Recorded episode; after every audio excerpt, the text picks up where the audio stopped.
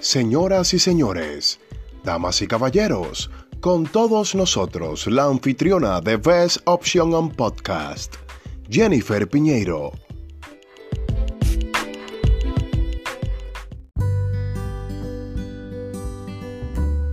Ganadores, bienvenidos a Best Option on Podcast, un espacio diseñado para abordar temas de interés respecto al comportamiento aplicado al entorno laboral.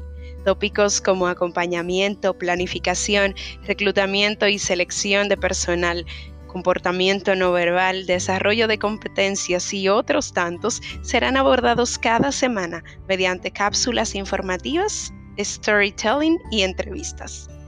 Así que ganador saca papel y lápiz o tu dispositivo electrónico favorito para que tomes notas y luego puedas aplicar lo aprendido en tu entorno laboral. Bienvenidos a este nuevo episodio.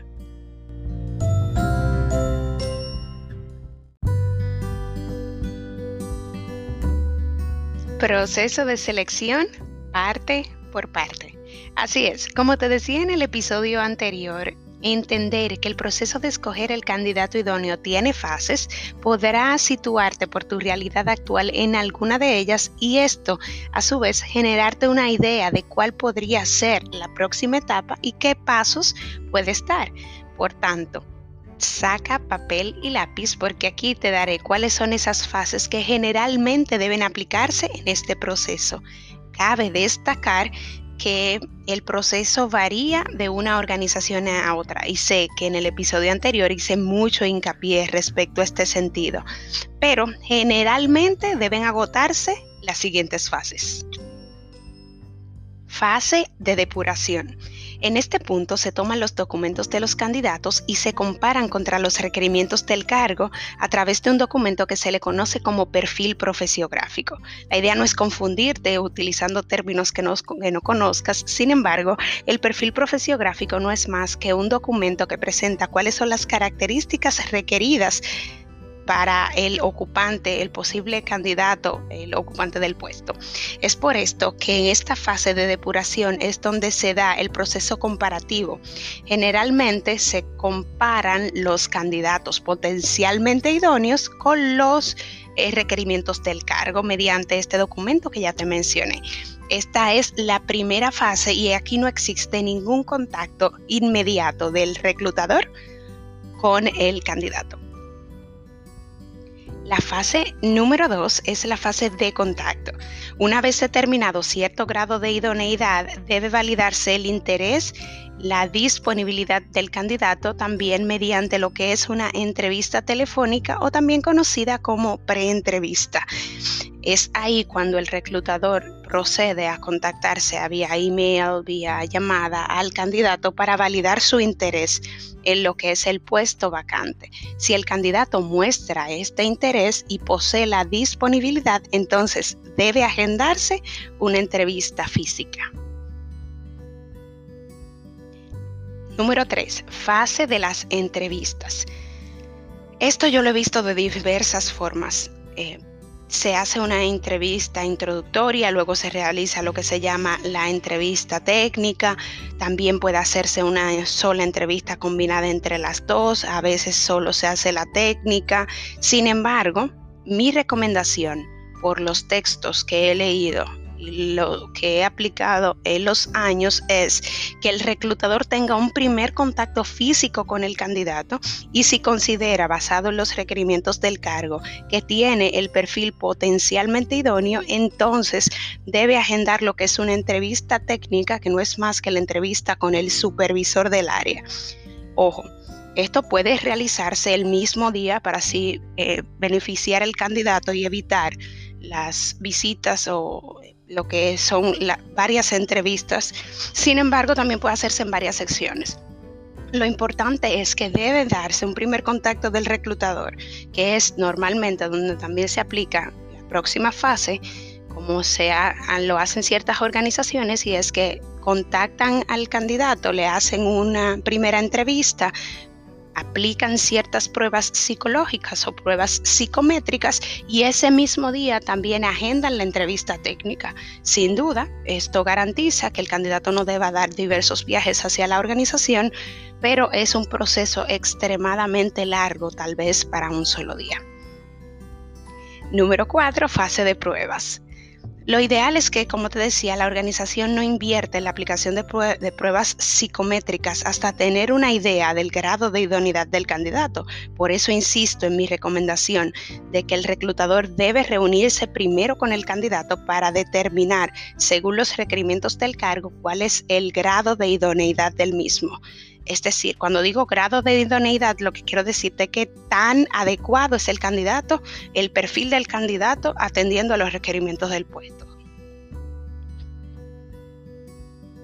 Inmediatamente en esta fase que puede realizarse, como te decía, en esa primera entrevista o posterior a la entrevista técnica, porque así lo ha determinado la organización, entonces se realizan lo que son estas pruebas psicométricas. Esto ameritaría todo un episodio para decirte cuáles son las pruebas que se aplican, sin embargo, son un conjunto de reactivos que típicamente te hace el reclutador para determinar tu idoneidad mediante esta herramienta. Una vez pasada la fase de pruebas, pasamos a lo que es la fase de investigación. En este punto es muy probable que el candidato que ha llegado hasta aquí tenga un alto potencial de ser adecuado, pues se han agotado lo que son los procesos que demuestran hasta el momento que el candidato posee un perfil idóneo. Ahora, lo que toca es realizar lo que es un análisis e investigación de referencias, que ojo, no es exclusivamente a las personas que colocas en tu CV. De hecho, con los años los reclutadores hemos aprendido que eso no sirve para mucho. Aquí lo que hacemos es realizar investigaciones de experiencia, de referencias laborales, de antecedentes crediticios, de antecedentes penales, perdón, de, de aspectos crediticios, etc. Se entiende ojo, se entiende que esto no es un criterio absoluto para descartar a un candidato, sin embargo, la investigación sí debe realizarse y evaluarse como cualquier otra técnica dentro del proceso. Si bien es cierto, no es el criterio absoluto, pero aporta información importante atendiendo a los requerimientos del cargo. Fase número 6. Análisis médicos. El candidato que llegue a este proceso está muy cercano a la meta. Lo ideal es que este proceso se haga justo en este punto, pues las organizaciones deben invertir en lo que son pruebas médicas. El propósito de estas pruebas es determinar si tienes algún impedimento como candidato, algún impedimento clínico que obstaculice tus posibles funciones y si es así, desafortunadamente has de ser descartado. De lo contrario, pasarías a competir en una terna o pasarías a una terna para competir por el cargo. Fase número 7.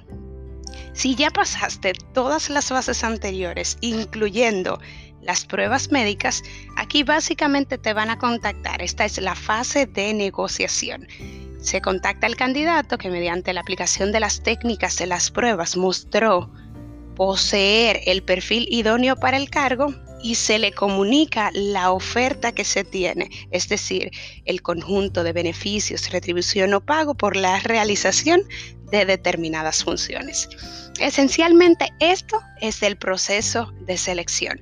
Nótese, aspectos importantes. La selección se hace únicamente por el órgano solicitante. El Departamento de Recursos Humanos lo que hace es escoger dentro de los candidatos ya reclutados aquellos que son idóneos, lo que le parece al reclutador basado en los criterios que utiliza, como son las técnicas que les mencioné, la técnica de la entrevista, la técnica de las pruebas psicométricas, entre otras pruebas psicológicas.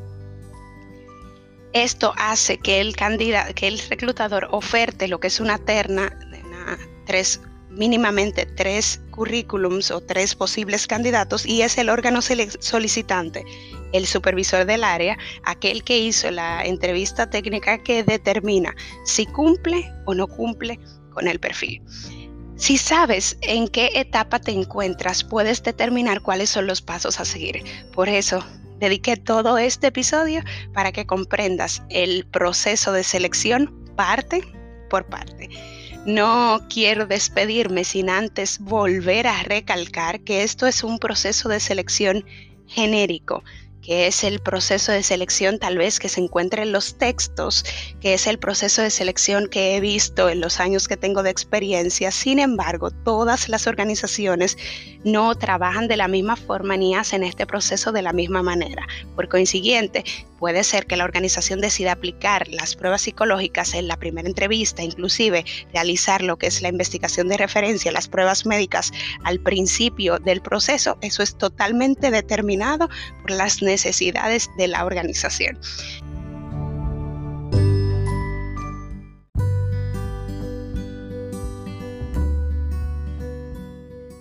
Ganadores, hasta aquí nuestro episodio del día de hoy. Espero haya sido de provecho para todos ustedes. Les recuerdo que aún estamos en un proceso de construcción. Sin embargo, si les gustó nuestro ¡Ey, ey, ey, ey! Pero déjame trabajar. Ok. Si te gustó este episodio, puedes compartirlo en redes sociales. No olvides etiquetarnos en Best Option RD. Y claro, etiqueta a Jennifer en Jennifer Pineiro 30. Será hasta el próximo episodio. Te esperamos.